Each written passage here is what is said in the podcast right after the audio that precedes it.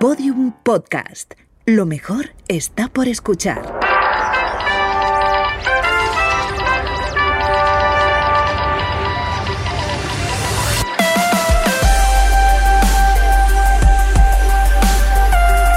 Tentación a Medianoche, un podcast que homenajea la radionovela escrita por Rafael Barón en adaptación de su novela homónima y realizada para la cadena Ser en el año 1973.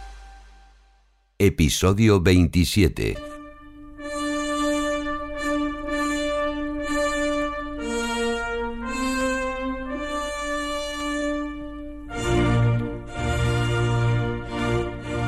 La cadena Ser presenta a todas sus grandes estrellas en Tentación a medianoche. Novela original de Rafael Barón. Con Julio Varela como narrador. Enrique Aroca, realizador musical. Dirección José Fernando Dicenta.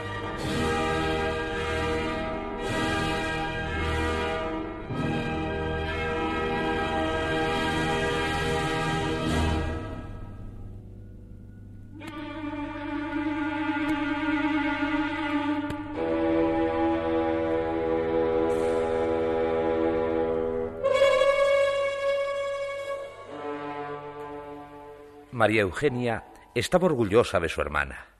La quería tanto que, a veces, Fernando, su marido, bromeando, se fingía celoso de aquel cariño a ultranza.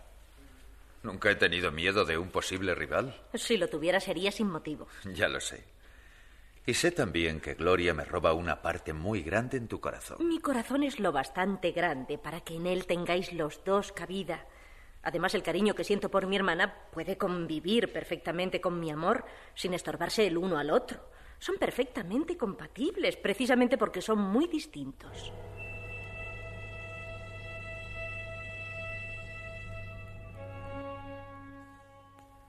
Orgullo, cariño y también admiración. Todo esto era lo que María Eugenia sentía por su hermana. Eres muy guapa. Pero María Eugenia, ¿a qué viene eso? ¿Tanta amabilidad me confunde? No, no es amabilidad, sino reconocimiento. Eres muy guapa, Gloria. Naturalmente. Me parezco a ti. Sí, eso es lo más curioso, que nos parecemos siendo tú una maravilla y, y yo una mujer corriente. ¿Qué cosas dices? La verdad. Anda, ven, ven, acércate. Vamos a mirarnos en el espejo. ¿Así? Así. Cuanto más juntas, mejor. Así podremos cotejarnos mutuamente. ¿Qué? ¿Te das cuenta? Nos parecemos. Tenemos el aire de familia. Las dos hemos salido nuestra madre. Pero yo, a pesar de haber nacido antes que tú, cosa que hubiera debido permitirme acaparar toda la belleza de mamá, pues a tu lado nada, nada, una sombra. No estoy de acuerdo en eso de la sombra. Por otra parte, María Eugenia, no te arreglas como sería debido. Si te pintases más. No, si... no, no, no, no, nunca me ha gustado ir como un coche. Ah, entonces es así como voy yo. Pintada con pistola. Uy. No he querido decir eso, mujer. Bueno, puede que hoy se me haya ido un poco la mano, ¿eh? ¿Te das cuenta de lo que quería decirte? Nos parecemos y, y no nos parecemos. Tú eres la hermana joven y preciosa. Y yo la vulgarísima hermana mayor. Protesto. Ahora bien, de niña era monísima, ¿eh? Un tesoro, sí. Y además un prodigio de resistencia física, porque me pasé la infancia con el termómetro debajo del brazo, catarros, paperas, anginas, sarampión. Uy, qué sé yo, la de enfermedades.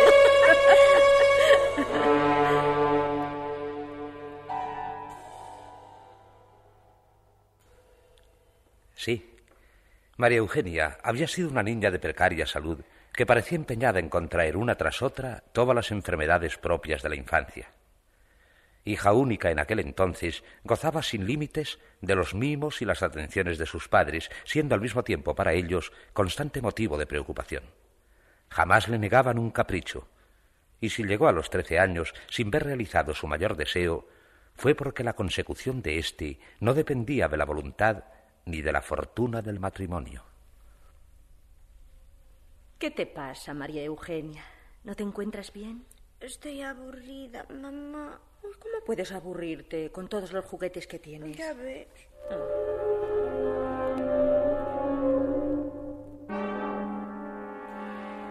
María Eugenia quería tener hermanos. No era totalmente feliz en su dorada soledad de niña rica, adorada y consentida. Por esto, cuando supo, cumplido los trece años, que su madre esperaba un hijo, su alegría fue verdaderamente indescriptible.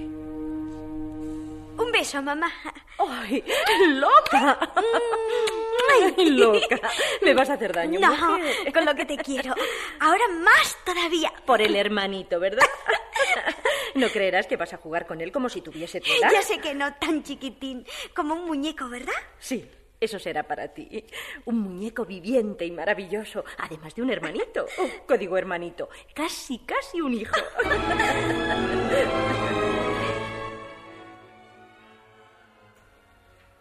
A partir de aquel día, María Eugenia y su madre estuvieron más unidas que nunca. Se pasaban las horas hablando del futuro acontecimiento y ella, muy poco aficionada hasta entonces a las clásicas labores femeninas, quiso colaborar en la confección de la canastilla sin conceder la menor preferencia al color, rosa o azul, de la ropa. El sexo de su esperado hermano le era indiferente. Fuese niño o niña, lo recibiría con igual ilusión, con idéntico cariño.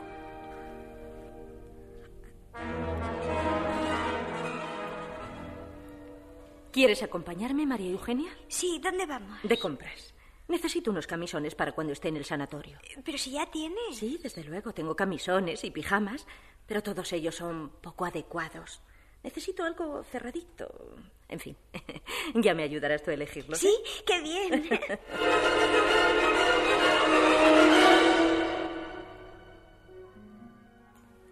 María Eugenia sabía que en el nacimiento de los niños ni París ni la cigüeña tenían la menor intervención.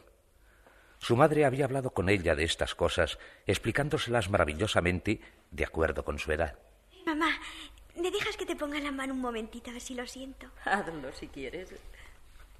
No le noto. Se habrá dormido.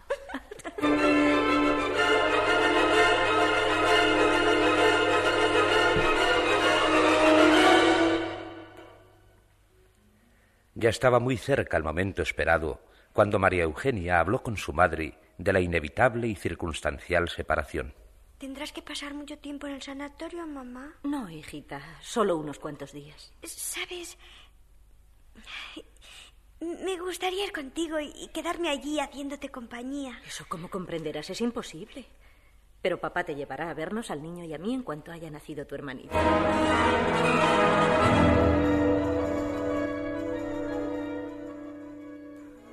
Tan contenta, tan impaciente estaba María Eugenia, que con todo el mundo hablaba del próximo acontecimiento. Su confesor, naturalmente, no era una excepción. Bueno, María Eugenia, eh, supongo que ya habrán decidido tus papás cómo va a llamarse tu hermanito. Sí, claro. Si es niño Arturo como papá. Ajá. ¿Y si fuera niña? Y Gloria, igual que mi abuelita que en paz descanse. Ya, igual que tu abuela materna. Eh, Gloria es un nombre muy bonito. ¿De verdad que sí?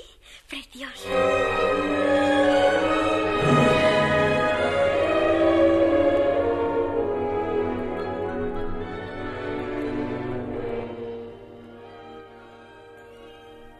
Por aquellos días, María Eugenia se vio forzada a guardar cama por culpa, una vez más, de su garganta. No se trataba, desde luego, de una enfermedad grave, pero, como le sucedía habitualmente, apenas empezaron a inflamársele las amígdalas, la fiebre muy alta hizo presa en ella y tardó varios días en remitir.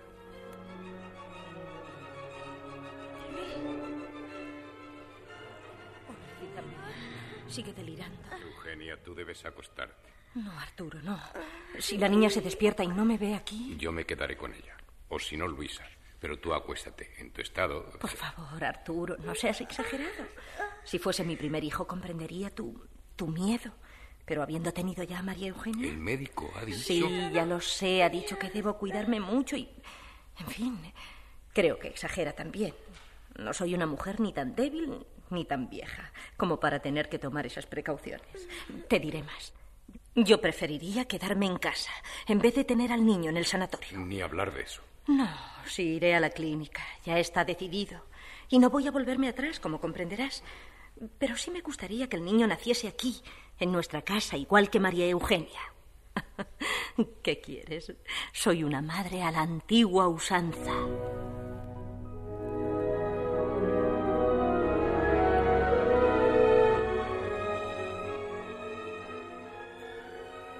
María Eugenia todavía tenía décimas por las tardes cuando su madre, preocupada especialmente por ella, entró a decirle adiós. Estaba muy pálida y todo acusaba en su aspecto un intenso malestar físico. La despedida que cambiaron fue necesariamente muy breve.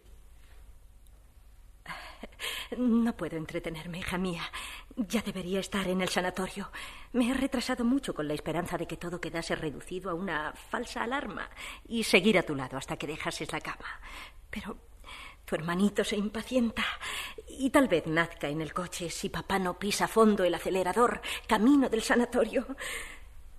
Inesperadamente, María Eugenia rompió en sollozos. A pesar de haber aceptado tiempo atrás la idea de la separación, ahora, cuando esto iba a producirse, no podía evitar que la incertidumbre y el miedo se apoderasen de su ánimo. La palabra sanatorio ya no le sugería como antes risueñas imágenes, niños recién nacidos, cunas, flores, madres felices, sino toda una serie de cosas horribles. Instrumentos cortantes, soledad, frío, sangre, muerte.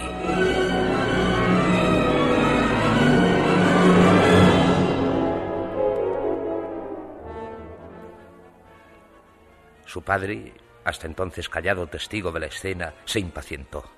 Estaba muy nervioso y casi tan asustado como ella. Por favor, María Eugenia, ya eres una mujercita. No puedes comportarte como lo haría una niña pequeña. De manera que sécate esas lágrimas y piensa que mamá volverá a casa dentro de poco. ¿Cuándo? Pronto, bonita, muy pronto. Tan pronto que, que no te daré ocasión de ir a visitarme al sanatorio. Me tendrás aquí otra vez antes de que puedas hacerlo.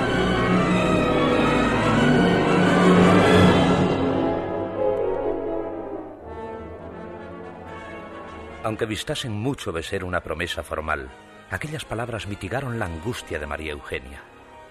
Segura de que su madre jamás le había engañado, no sospechó que en aquel momento faltaba a la verdad, o por lo menos exageraba, piadosa y excepcionalmente, con el fin de proporcionarle consuelo y tranquilidad.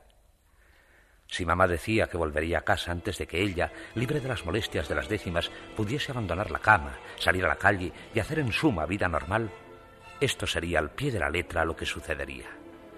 En consecuencia, solo estarían separadas unos cuantos días, muy pocos, tres o cuatro a lo sumo. Desde luego le iban a resultar larguísimos, pero después, después todo sería maravilloso.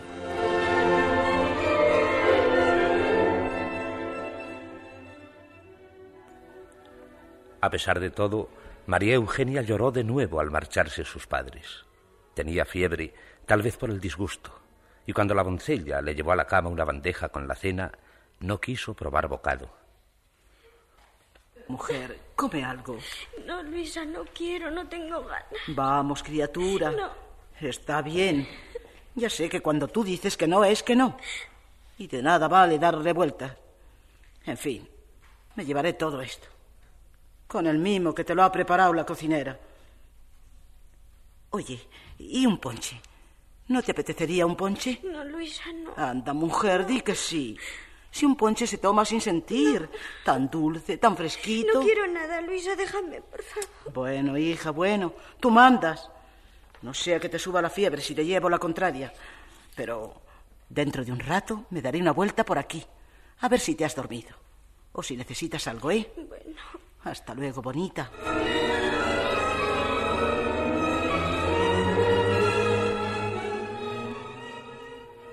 Cuando regresó la sirvienta, María Eugenia seguía despierta. ¿Pero qué es eso? ¿Todavía con los ojos abiertos como una liebre? ¿Cómo estará mamá, Luisa? ¿Cómo ha de estar? Muy bien.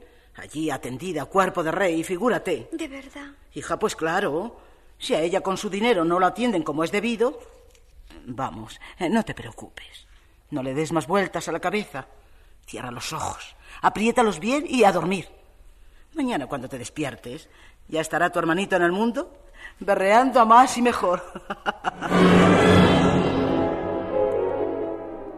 Síguenos en Twitter, arroba podiumpodcast y en facebook.com barra podiumpodcast.